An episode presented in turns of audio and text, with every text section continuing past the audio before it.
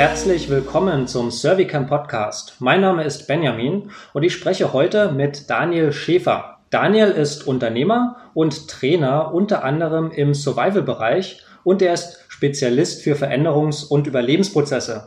Was das genau bedeutet, das wird er uns gleich selbst erklären. Herzlich willkommen, Daniel, und danke, dass du dir die Zeit genommen hast, heute bei uns zu sein. Sehr gerne. Daniel, viele unserer Teilnehmer kennen dich schon als Überlebens- und Survival-Trainer. Für diejenigen, die dich noch nicht kennen, könntest du uns einen kurzen Abriss geben, wie bist du in diesen Bereich gekommen und was ist dir bei deiner Arbeit da besonders wichtig? Ja, an die Arbeit des Survival-Trainers bin ich beruflich gekommen. Damals war ich in Berlin West einer der ersten, die die Chance wieder hatten, zur Bundeswehr zu gehen. Ich habe mich tatsächlich damals dann freiwillig gemeldet. Warum? Weil ich studieren wollte also die Offizierslaufbahn und dazu gehört natürlich auch die EK1, also die Einzelkämpferausbildung. Das ist so die klassische Survival-Grundausbildung bei der Bundeswehr.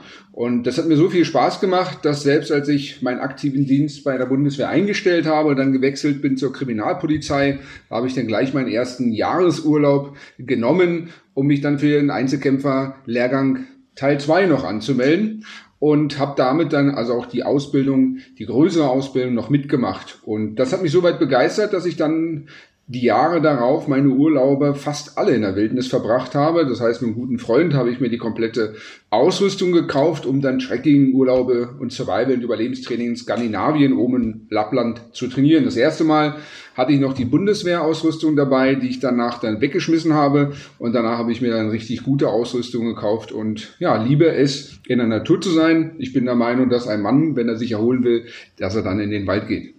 Jetzt hast du schon von der Einzelkämpferausbildung gesprochen. Was man sich da vielleicht erstmal vorstellt, ist zwei Maschinengewehre in zwei Hände und dann ballern, wie Rambo, der Einzelkämpfer. Wie genau läuft denn so eine Einzelkämpferausbildung ab? Ja, das war tatsächlich auch eine, einer meiner wichtigsten Motivationen. Das war damals die Zeit, als Rambo 1, 2, 3 die Filme rausgekommen sind.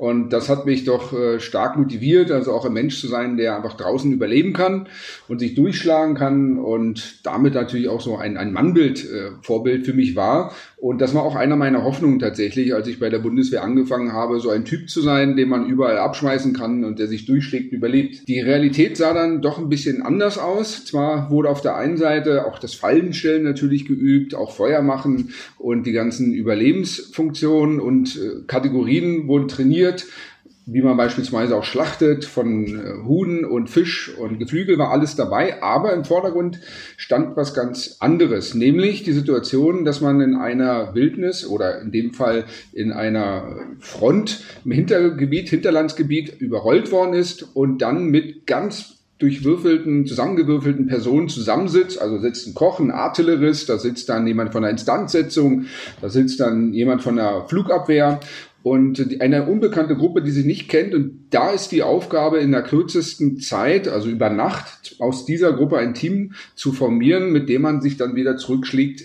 hinter die eigenen Linien. Das heißt, die Einzelkämpfer 1 Ausbildung ist natürlich extrem in Bezug auf körperliche Beanspruchung in den Alpen. Man lernt die Survival-Kenntnisse, man lernt natürlich auch Nahkampf, Kampfsport etc. Man lernt äh, unter Mangel körperlicher sozusagen Beeinträchtigung, kein Schlaf, kein Essen, entscheidungsfähig zu bleiben. Aber das Wichtigste ist immer die Führungsaufgabe, also diese Gruppe zu führen. Das wurde mit am meisten forciert und auch bewertet. Also ein, ein Führer zu sein, der nicht alleine als Rambo durch die Wälder zieht, sondern der in der Lage ist, aus jeder Gruppe von Menschen irgendwie ein schlagkräftiges Team zu machen, Führungsstrukturen zu etablieren und das Überleben der Gruppe sicherzustellen. Das ist so der Fokus EK1. Und dann gibt es noch einen zweiten Teil, Einzelkämpferausbildung 2. Was ist dann dort der Ablauf? Ja, die Unterschiede sind immens, weil in der Einzelkämpferausbildung 1 ist es so, dass man in einer Notfallsituation irgendwo auf der Welt ist. Man hat ganz begrenzte Ressourcen, nichts zu trinken, nichts zu essen, vielleicht keine Waffe oder nur wenig Munition und ganz komische Menschen um einen herum, die man noch nie gesehen hat. Und da muss man also aus dem lernen, was zu machen, was da ist. Also eher so eine strategische Menschenführungskompetenz unter extremen Bedingungen.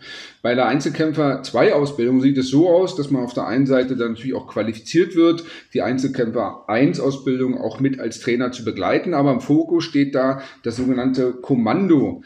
Vorhaben. Das heißt, es gibt ein Ziel, das man irgendwo hinter den feindlichen Grenzen beseitigen soll oder beeinträchtigen oder ausschalten soll, zum Beispiel jetzt einen Kampfstand oder einen Staudamm oder Eisenbahngleise sprengen und dieses Ziel, diesen Auftrag bekommt man in der Kaserne. Das heißt, man kann seinen Kaffee trinken, kriegt dann eine Landkarte, so wie das man aus den Kriegsfilmen dort kennt. Und dann kann man sich also wochenlang darauf vorbereiten, die beste Ausrüstung, die beste Leute, das beste Equipment aussuchen. Man kann mit Karten die Pläne machen, wo man sozusagen abgeworfen wird, wie man sich annähert, wo man dann die Ausweichpunkte, Ausweichwege hat, wo man dann abgeholt wird und so weiter. Das heißt, man hat richtig gute Zeit, sich strategisch vorzubereiten und wird dann mit dem dem besten Equipment dann ausgesetzt und hat natürlich auch die entsprechende Unterstützung, Satelliten oder Drohnen oder auch dann noch das Hauptquartier, was dann einen noch unterstützen kann. Also Einzelkämpfer 2 ist dann eher eine Jagdkommando-Ausbildung, wo man einen Auftrag erfüllt mit dem besten Equipment.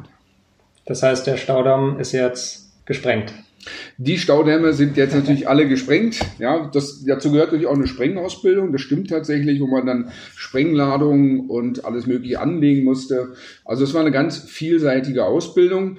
Und da war eher so das Strategische, das Planerische und die Umsetzung natürlich im Vordergrund, währenddessen bei dem Teil 1 noch viel mehr die körperliche Leistungsfähigkeit auch im Vordergrund stand. Also ich kann nur sagen, die Einstellung oder der erste Tag war so, dass man normalerweise eine neue Kaserne kommt, seine Stube bezieht. Das war beim Einzelkämpfer Teil 1 gar nicht der Fall, sondern man musste erstmal, bevor man die Kaserne betreten durfte, erstmal einen Leistungstest bestehen, wo auf Zeit dann mit Rucksack und Waffe dann eine, eine Zeit unterschritten werden musste. Hat man das nicht geschafft, ist man rausgeflogen. Das heißt, die ganze Zeit im Einzelkämpfer 1 Ausbildung waren ständig Ausschlusskriterien, da geist, äh, geistliche, körperliche, mentale, aber natürlich auch Fähigkeiten in Bezug auf Orientierung, wenn man also nachts rausgesetzt wurde und von fünfmal nachts LKW aus dem Bett holen und irgendeinem Wald aussetzen, wenn man da nicht dreimal mindestens zurückgefunden hat, äh, dann war man auch draußen. Also es war viel mehr Selektion in Teil 1 und Teil 2 war schon eher strategische Ausbildung, Kommandoausbildung, um solche Aufträge durchführen zu können.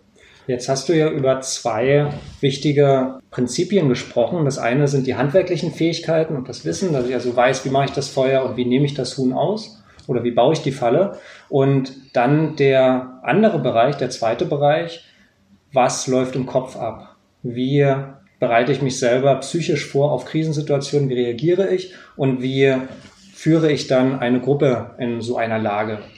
Was denkst du denn oder welche Erfahrung hast du denn gemacht, was so die wichtigsten mentalen Eigenschaften von jemandem sind, der gerne in jeder Situation, in jeder Krise wissen will, was zu tun ist, der handlungsfähig bleiben möchte? Ja, grundsätzlich kann man das vergleichen mit einem Computer. Wenn ich einen Computer habe, da habe ich die beste Software drauf installiert, aber ich ziehe ein Stromkabel, dann kann ich damit nichts mehr machen, kein Brief schreiben, keine PowerPoint, nichts ausdrucken.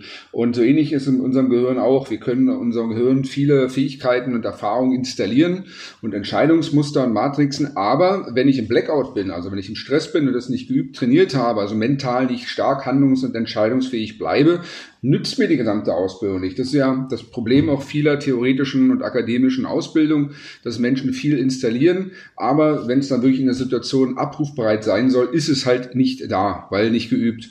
Und äh, deshalb glaube ich, dass die, die wichtigste Fähigkeit es immer ist, in Stresssituationen das Wissen, was man braucht, dass man das natürlich dann auch lernt abzurufen, beziehungsweise generell in der Lage bleibt, Fähigkeiten erlernt, die einen erlauben, in Stresssituationen trotzdem mit Freude, ja, mit Spaß, also warum Freude?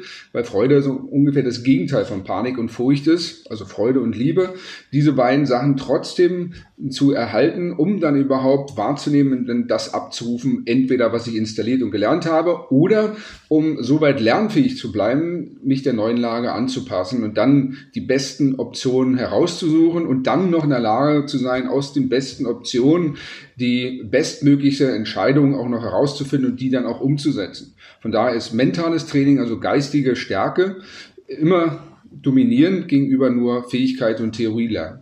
Jetzt steht hier vor dir eine Gruppe von Leuten, die wissen alle, also letzte Mal, wo irgendwo was passiert ist, wo ich unter Zeitdruck war, hatte ich sofort einen Blackout, ähm, habe gar nichts zustande gebracht. Wo würdest du jetzt anfangen? Wie können diese Menschen ja ihre, ihre Handlungsfähigkeit äh, mental verbessern? Wenn man lernen will, in Stresssituationen besser zu trainieren. Das ist so ähnlich wie in der Situation, wenn man vom Pferd gefallen ist. Wenn also ein Reiter vom Pferd fällt und der steigt nicht sofort wieder auf, also konfrontiert das Gehirn wieder mit einer Situation, wo es lernt, dass das Reiten an sich nicht lebensgefährlich ist, wird er lebenslang nie wieder auf das Pferd steigen. Das heißt also auch für die Stresssituation, wenn jemand merkt, dass er in irgendwelchen Situationen in Stress kommt, dann darf er das so lange üben, bis das Gehirn gelernt hat, dass er nicht in Stress kommen muss. Das heißt, wir sprechen von einer Umkonditionierung, die dann aktiv erworben werden muss durch, durch Häufigkeit und durch gute Erfahrung.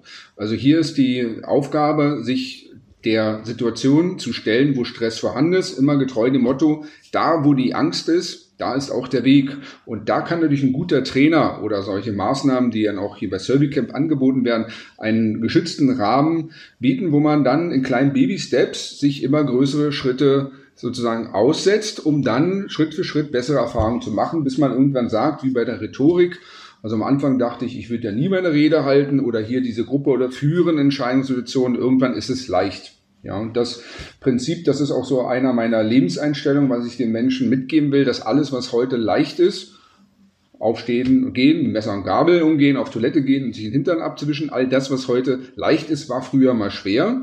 Und das einfach umzukehren, zu sagen, das, was für dich heute schwer ist, in der Situation Entscheidung zu treffen, Gewässerüberquerung oder Höhenangst, also was für dich heute schwer ist, hat die Chance, in der Zukunft leicht zu sein. Warum? Weil er es in seinem eigenen Leben schon bewiesen hat mit anderen Fähigkeiten. Du hast gerade Rhetorik angesprochen.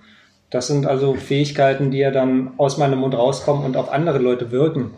Und bei deinen Kursen oder bei den Trainings, die du durchführst, da kann ich gut beobachten, dass du den Teilnehmern auch viel mitgibst, wie sie ihre Worte verpacken, welche kommunikativen Prinzipien sie anwenden. Wenn sie jetzt in der Lage sind, eine Gruppe zu führen und die Gruppe vielleicht jetzt nicht ähm, dadurch zu führen, dass sie einen Kindergeburtstag planen, sondern dass sie irgendeine schwierige Situation durchleben müssen. Was äh, sind denn da deine Top-Tipps ähm, an kommunikativen Prinzipien in so etwas? Der erste Tipp ist äh, überhaupt sich bewusst zu machen, zu reflektieren, was Kommunikation bedeutet, wie die eigene Kommunikation aussieht und welche Wirkung damit beim anderen erzielt wird. Was meine ich damit konkret? Wenn ich beispielsweise ein Bild jetzt hier an der Wand male, dann siehst du ganz klar das Bild und ich kann es erklären. Wenn ich mit dir rede, dann entsteht dieses Bild aber bei dir auf einer inneren Leinwand und ich weiß nicht, was du aus meinen Worten machst. Und daher sind gute Trainer, gute Rhetoriker, gute Führungskräfte, gute Lehrer Menschen, die mit ihren Worten eine Geschichte auf der inneren Leinwand des anderen so aufbauen, wie man es tatsächlich auch gemeint hat.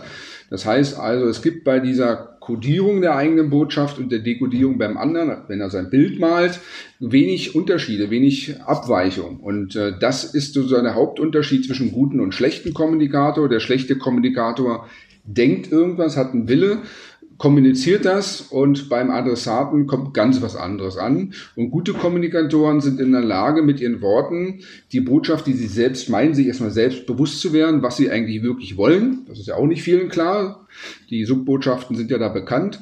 Und auf der zweiten Seite auch über Fähigkeiten zu vermitteln, das Bild im Unterbewusstsein des anderen so zu zeichnen, wie man es auch meint und sich dann auch zu vergewissern, durch Paraphrasen zum Beispiel, dass der andere das auch so verstanden hat. Erst wenn man das geschafft hat, hat man 80 Prozent der Konflikte, der Streitigkeiten ausgeräumt. Das ist also ja nachgewiesen, 80 Prozent der Konflikte entstehen durch Missverständnisse und dass man dann einen, einen Kommunikationsprozess installiert und auch ausführt, der dann auch echte gemeinsame Welten erschafft. Kommunikation heißt ja etwas gemeinsam machen, der also sicherstellt, dass beim anderen das angekommen ist, was man wirklich sagen wollte. Das ist sozusagen das Professionelle.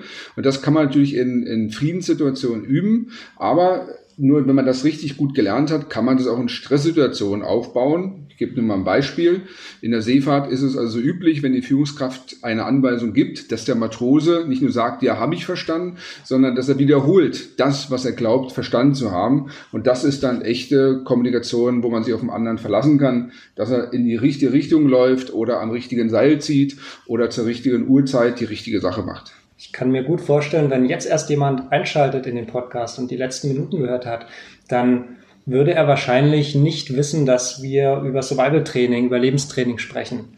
Und das finde ich besonders interessant, denn manchmal höre ich den Vorwurf, naja, wenn jetzt jemand zu so einem Survival Camp kommt, ah, okay, da lernt er Feuerstein, äh, Feuer machen mit dem Feuerstein. Wozu denn? Es gibt ja mittlerweile Streichhölzer und Feuerzeuge. Und was du jetzt gesagt hast, ging ja eher in die Richtung, dass das, was man dort lernt, auch auf viele Lebensbereiche anwendbar ist. Jetzt nicht nur, wenn ich auf der einsamen Insel abstürze, sondern eben auch in, ich würde mal fast sagen, alltäglichen Bereichen. Ja, da stimme ich hundertprozentig zu. Wenn man das mal mit einem Computer wieder vergleicht, dann ist es noch gar nicht so lange her, wo man seinen Computer gestartet hat und da gab es also zehn Doppelpunkt Strich und dann hat man auf dem Betriebssystem irgendwann die Anwendungssoftware-Systeme gestartet und die komplexen äh, Software dann genutzt, um dann Bilder oder Videos zu erstellen. So ähnlich ist es tatsächlich auch meines Erachtens im Leben. Und man kann im Survival-Bereich sehr gut die Grund Kategorien, die Grundaxiome, die Grundregeln, wie die Welt aufgebaut ist, trainieren. Was meine ich damit? Wenn ich lerne, einen Fisch zu fangen und es begriffen habe, dass der Fisch nicht aus Mitleid anbeißt und dass ich ihn auch nicht bedrohen kann und ich kann mich auch nicht in die Ecke setzen und heulen, ich kann nicht anderen die Schuld geben, dass der Fisch nicht anbeißt, sondern ich sitze ganz alleine mit meinen Angelhaken am Gewässer, sehe den Fisch vielleicht und habe dort die Aufgabe, den Fisch zu fangen und das kann ich nur, wenn ich die Prinzipien, die Gesetzmäßigkeiten verstanden habe. Das gleiche gilt für die Jagd. Ja, wenn ich meine Grube da aushebe, wo nie ein Reh oder Wildschwein langläuft, wird keins reinfallen. Wenn ich meine Ausrüstung nicht pflege und nicht vorbereitet bin, wenn ich mich nicht auf die Situation, auf den Kontext einstelle, also auf die Zielgruppe Wildschwein oder Reh oder Elefanten und meine entsprechenden Equipment, die ich darauf ausrichte, werde ich keinen Erfolg haben und deshalb nicht zu essen haben und dann auch nicht überleben. Ich werde nicht zu trinken haben und wenn ich nicht gut kommuniziere, werde ich aus der Gruppe geschmissen und überlebe auch nicht. Und das kann man eins zu eins natürlich in die Wirtschaft übertragen übertragen. Zum Beispiel, wenn ich nicht mich in die Situation eines Kunden versetze und ich weiß, wann der kauft, dann werde ich dann auch keinen Auftrag bekommen, kein Geld verdienen und werde nicht zu essen haben und werde wirtschaftlich nicht überleben. Wenn ich mein Ladengeschäft an falschen Standort aufbaue, ist es der gleiche Fehler, als wenn ich eine Grube am falschen Ort im Wald aushebe und wenn ich den falschen Köder an den Angelhaken packe, ist das gleiche, als wenn ich die falsche Webseite in den Markt bringe oder die falsche Kundenansprache. Und diese Prinzipien, ich denke, wer im Survival gut lernt zu überleben, wird es meines Erachtens auch leicht haben, das zu übertragen in wirtschaftlichen Erfolg, in privaten Erfolg, in den Gemeinschaftserfolg, wo man vielleicht im Verein tätig ist und im Vorstand sitzt. Also die Prinzipien kann man da wunderbar auf kleiner Ebene lernen und überall anwenden. Lass uns doch mal konkreter werden. Wo würdest du denn sagen, hat das Überlebenstraining, ob das jetzt bei der Bundeswehr war oder an anderen Stellen, ähm, an denen du solche Ausbildung gemacht hast, wo hat sich das denn später für dich rentiert und gelohnt, so dass du gesagt hast, wenn ich das vorher nicht gekonnt oder gewusst hätte, dann hätte ich hier vielleicht schlechter reagiert oder die Situation wäre schlechter ausgegangen. Ja, also es sind mindestens drei Vorteile, die mir sofort einfallen. Das eine ist erstmal ganz abstrakt die Benchmark der Leidensfähigkeit. Also das, was Menschen auszeichnet heutzutage in unserer Jugend ist, dass wenn das WLAN ausfällt, Strom ausfällt, es ein bisschen kalt ist, das Wasser zu kalt ist oder das nicht das entsprechende Fastfood pünktlich per Lieferando geliefert wird, dann, dann kommen die Menschen an die Grenze ihrer Leidens- und Lebensfähigkeit und äh, tun sich selbst leid und werden handlungsunfähig. Also ich übertreibe ein bisschen, aber im Grunde genommen wissen die meisten Menschen heute nicht, was sie wirklich tun können. Das heißt, sie kennen ihre eigenen Potenziale nicht und sie wissen auf der anderen Seite auch nicht, wie gut es ihnen wirklich geht. Und das habe ich natürlich in der Einzelkämpfer 1 Ausbildung im Extremen natürlich bei minus 20 Grad in den Alpen dann irgendwann nachts mir überlegen dürfen, wie cool es doch jetzt wäre, ein Bett zu haben und mir nicht Schnee auftauen muss, um mich zu waschen, rasieren oder was zum Trinken zu machen, sondern ich zum Wasserhahn gehen kann. Und wie praktisch noch ist, dann in ein Regal zu greifen, wo die Marzipankartoffeln rauskommen, anstelle sich dann mühsam irgendwie ein Schnitzel dann aus dem Reh zu schneiden etc. Das heißt also, das erste ist mal die, die Fähigkeit zu wissen, was kann ein Körper überhaupt ab? Und das zweite ist zu wissen, wie gut geht's mir überhaupt heutzutage? Und es hat mir erlaubt, fast alle großen Krisen relativ leicht zu überstehen, weil es alles andere in unserer Zivilgesellschaft ist Kindergeburtstag im Vergleich zu jemand, der tatsächlich um das Überleben von sich selbst kämpfen muss. Das ist der erste Grund. Das Zweite, was ich gelernt habe, ich habe gelernt, wie wichtig es ist, in einer Gruppe zusammenzuarbeiten. Was meine ich damit? Äh, wenn man selbst der beste Rambo-Einzelkämpfer auf der Welt ist, den es gibt, also man ist Nummer eins dort in, in dieser Kategorie, dann wird man trotzdem irgendwann eines Tages einschlafen und äh, nachts dann überrascht werden vom Säbelzahntiger und aufgegessen oder vom Feind. Das heißt, man ist, egal wie stark der Einzelne ist, er hat immer eine Schwäche und wird nur besser überleben können, wenn er einen zweiten, dritten Person hat. Das heißt also, zwei schwache Menschen sind, wenn sie sich zusammentun, meines Erachtens immer stärker als ein Einzelner. Und das ist eine ganz wichtige Erkenntnis der, der Gruppendynamik oder des Gruppenwertes, dass tatsächlich die wichtigste Fähigkeit ist einer, eines Menschen ist, wenn er große Aufgaben erledigen will, dass er gute Teams zusammenstellt und formt und versteht, dass wir Menschen immer auf, auf Ergänzung ausgelegt sind. Es gibt also viele Sachen, die ich sehr gut kann. Es gibt viele Sachen, die ich überhaupt nicht gut kann. Und deshalb ist es schlau, wenn ich jemand finde, der das zum Beispiel sehr gut kann. Das heißt also insgesamt, das ist die zweite Erkenntnis, die ich dort gelernt habe, wie wichtig Teams sind und wie wichtig es ist, dass man in der Lage ist, ein Team auch gut zu führen und aufzubauen, zu formen und das leistungsfähig zu machen. Und das dritte, was ich gelernt habe, ist in solchen Situationen meine Lernfähigkeit. Ich habe also gelernt, dass ich nahezu alles lernen kann, was ein anderer Mensch machen kann.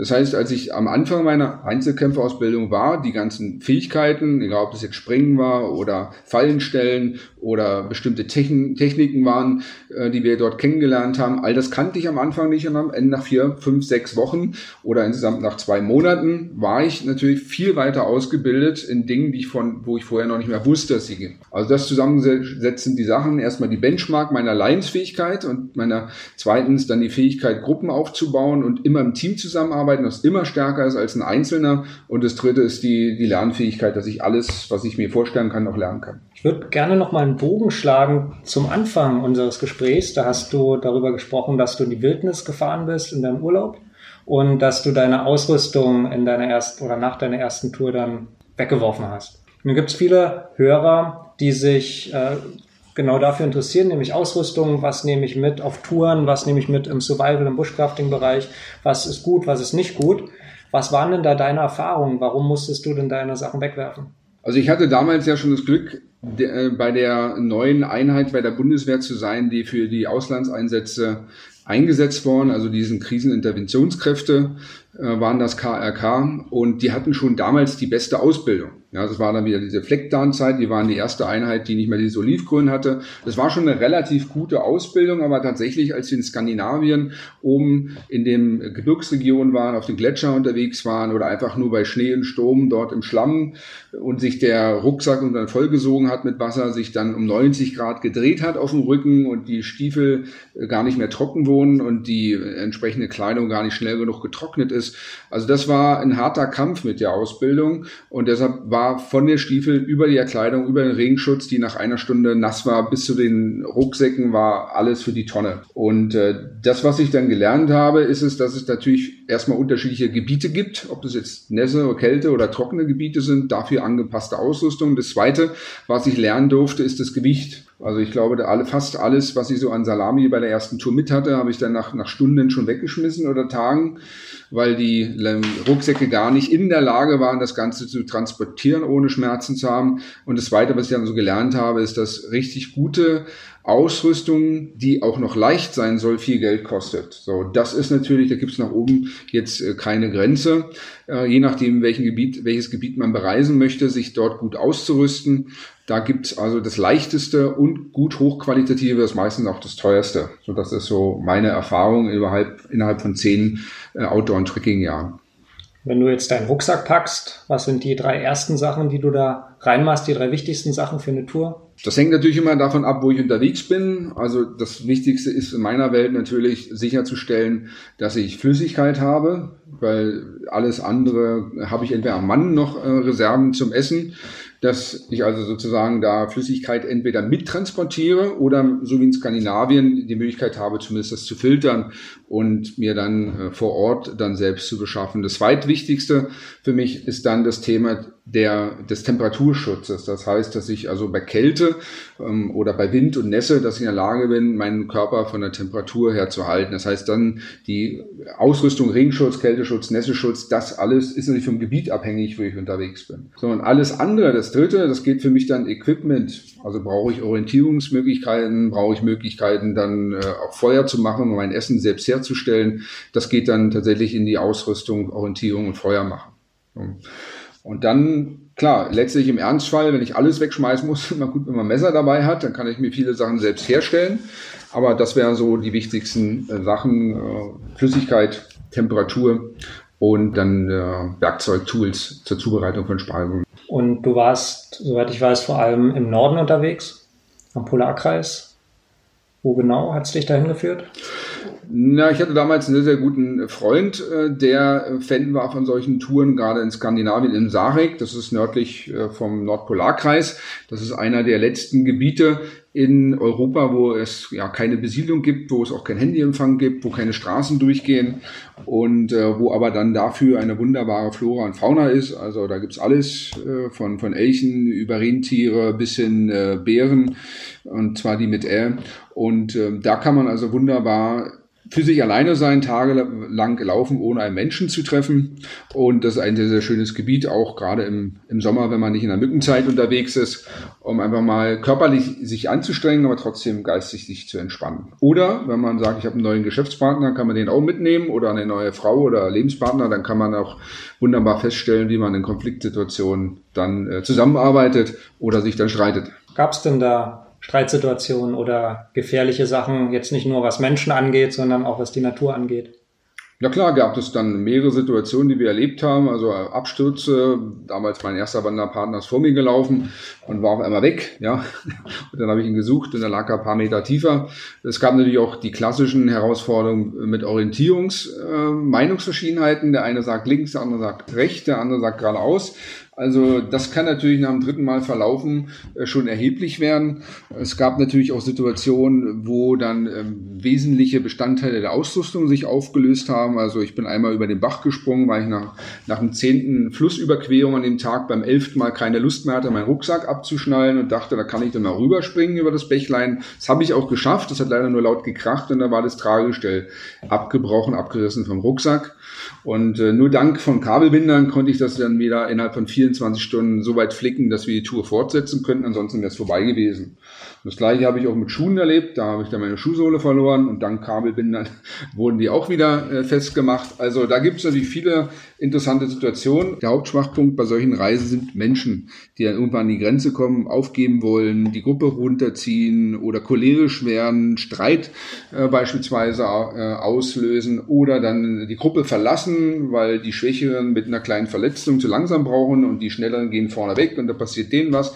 Also da kann ganz schnell was passieren. Da muss gar kein großer Sturm oder Gewitter oder Schneesturm kommen äh, oder Temperaturgefälle. Das kriegen Menschen auch mit Streitigkeiten hin, die Gruppe zu gefährden. Und damit wären wir ja auch schon wieder beim Anfang, bei unserem eigentlichen Thema des Überlebenstrainings, des Survival-Trainings und auch der mentalen Vorbereitung auf schwierige Situationen. Und wie du ja uns gut dargestellt hast, kann ich besonders leicht durch ein solches Praxistraining, durch einen solchen Kurs naja, das Ganze für mich entdecken, für mich üben in einer sicheren Umgebung und dann vielleicht mal, wenn so eine Situation kommt, auch anwenden. Gibt es denn noch etwas, das du gerne unseren Hörern mitgeben möchtest?